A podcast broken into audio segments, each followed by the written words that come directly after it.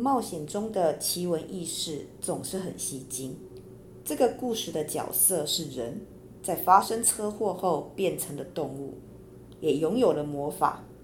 那么，他到底是要完成怎么样的使命呢？让我们看下去。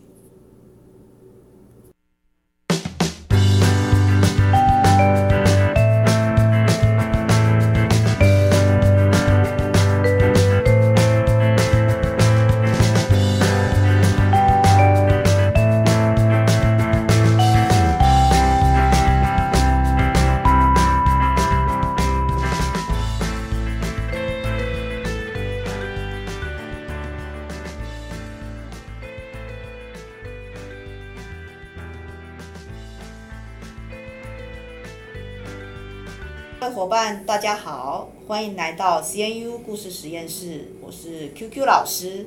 如果你喜欢写故事，也喜欢听故事，就跟我们一起学习吧。我先介绍一下我们今天的值日生小白、翔翔。嗨，大家好。嗨，今天值日生很辛苦。那我们今天跟我们分享故事的有两位同学，好，一位是小红。嗨。一位是小龟。嗨。哎，小红跟小龟要跟我们带来怎么样的故事呢？哪一位先跟我们说一下主题？那《橘猫历险记》。橘猫，嗯，我们来听听看这橘猫发生了什么事情。好，我们先从这个呃角色就不用描述了，我们直接从故事开始。好。好。在某一天，有个少年正准备上学，在上学途中遭遇了车祸，然后一阵子。之后突然看到自己倒在地上，并说：“我是死了吗？这难道就是传说中的灵魂出窍吗？”讲完这句话，就被传送到一个地方，那个地方只有白色，然后就出现了一名天使。他说：“就在刚刚，你因为车祸被被撞身亡了。我在此召唤你，是有个想请你完成的使命。”那请问你有什么使命需要我完成的？为什么是我？我是不是死了？请你不要慌张，你是死了没错，因为我在你身上看到了跟别人不一样的东西。你身上有责任，又有爱冒险的心，就跟一只猫一样。所以，所以你要到这个猫猫岛冒险岛，完成一连串的冒险，到处为人伸张正义。你的角色是一只橘猫勇者，放心，你是转生者。在这个冒险岛，你的能力是比高高人一等的，你会快速的成长，学会任何技能都会比别人快。这个冒险岛拥有智慧级魔法，当然也有不会魔法的近身战斗者。在这里，你也可以玩，按照自己的意愿学习自己想要的技能。我会指派一个大贤者当你的智囊团。如果想问什么，在心中默念大贤者之后，问他问题，就会给你答案。好的，时间到了，你该去完成你的使命了。等一下，所以我真的要去冒险，并住在这里？没错，我会在其他地方看着你，你就不用担心了。我会给你适时的提示。说完，少年就变成一只橘猫，被召唤到冒险岛上了。他出生于一个橘猫家庭，家庭成员都是橘猫。爸爸是魔法岛的传说勇、传说冒险者之一，妈妈是冒险岛的大法师。在这个家庭。家里只有橘猫少年一个独生子，貌似叫小橘。这个家庭没有大富大贵，但是也算小康。在某一天，橘猫少年在家里找到一本魔法书，翻开来看都是一些不认识的文字，就跑去找妈妈说：“我想学文字，我好想学魔法。”妈妈并说：“好啊。”就在说完。以后学了一个礼拜，大贤者说道：“学会新，学会新技能猫语，学会新技能水魔法一级，学会火魔法一级。”少年心中暗想：“天使真的没有骗我。”在这之后，自学了许久，也钻研了许多魔法技巧。在这个世界，魔法是需要咏唱的，但是少年却不需要咏唱，发现在脑海中想象魔法的样子，就可以释放出魔法。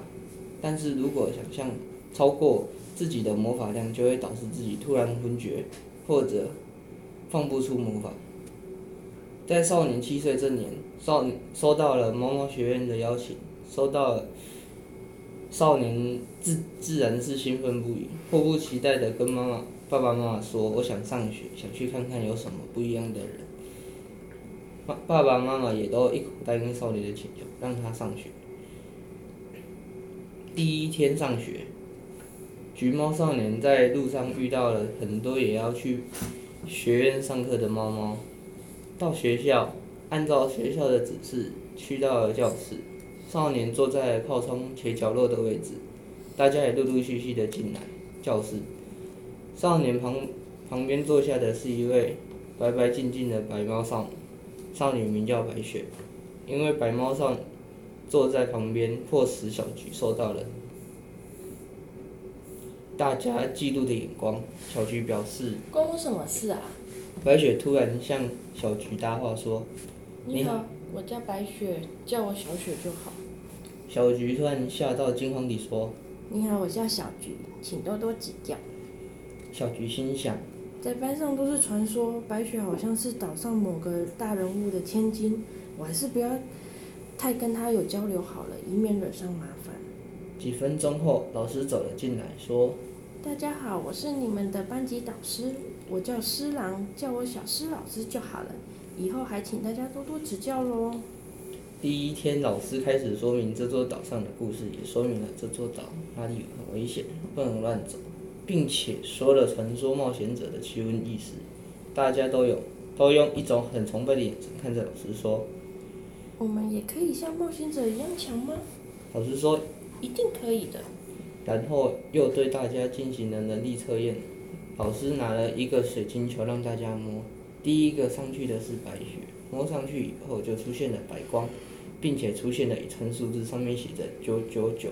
老师大吃一惊地说：“白雪的魔法量好高哦，是冰雪魔法哦。”老师很期待你以后的表现。就这样，大家也都上去摸了。有的人是近身战斗者的灰色，有的人是火焰火焰的颜色，植物的颜色，风的颜色淡淡的蓝色，水的。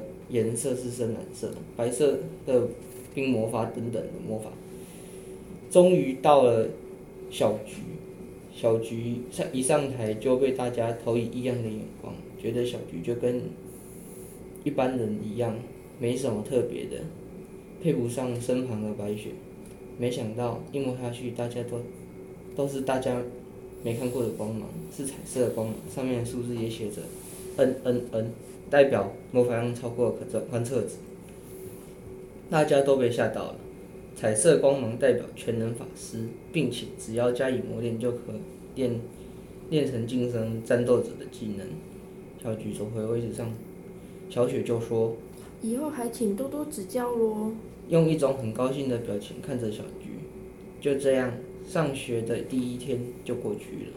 除了被班上的男生投以嫉妒的眼神。还有认识白雪，就没有发生什么特别的事了。小菊很兴奋地回家跟爸爸妈妈说，今天学校发生了什么事情，认识了谁。也因为说完，爸爸说，能力越大，责任越重大，不要因为比别人强就瞧不起别人，反而更要去帮助别人。强者要保护弱者。小菊说：“知道了，爸爸。”妈妈也说：“今晚要吃大餐喽。”吃完大餐以后，爸爸妈妈就像一如往常的哄着小菊睡觉。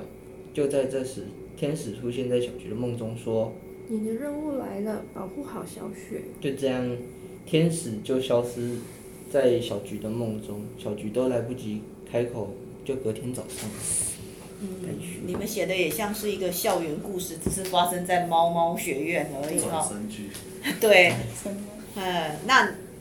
你们的主角，你们有没有想过它是长什么样？是怎么样？是拟人化的一只猫吗？嗯，对，对，就是可以双脚站。嗯，可以双脚站起来。可以双脚站起来。对，因为一定要有画面才行嘛。对。好，那你有没有想过，你这个故事希望用在什么样的载体上面？例如说，我们是绘本啊，还是呃动画啊、游戏呀，或者是其他的载体，舞台剧呀、啊、电视电影，有没有想过？小说。小说，小说也可以在动画上。嗯，因为如果是小说的话，可能在文笔的部分就是还要再、嗯、对，再更强化它。对。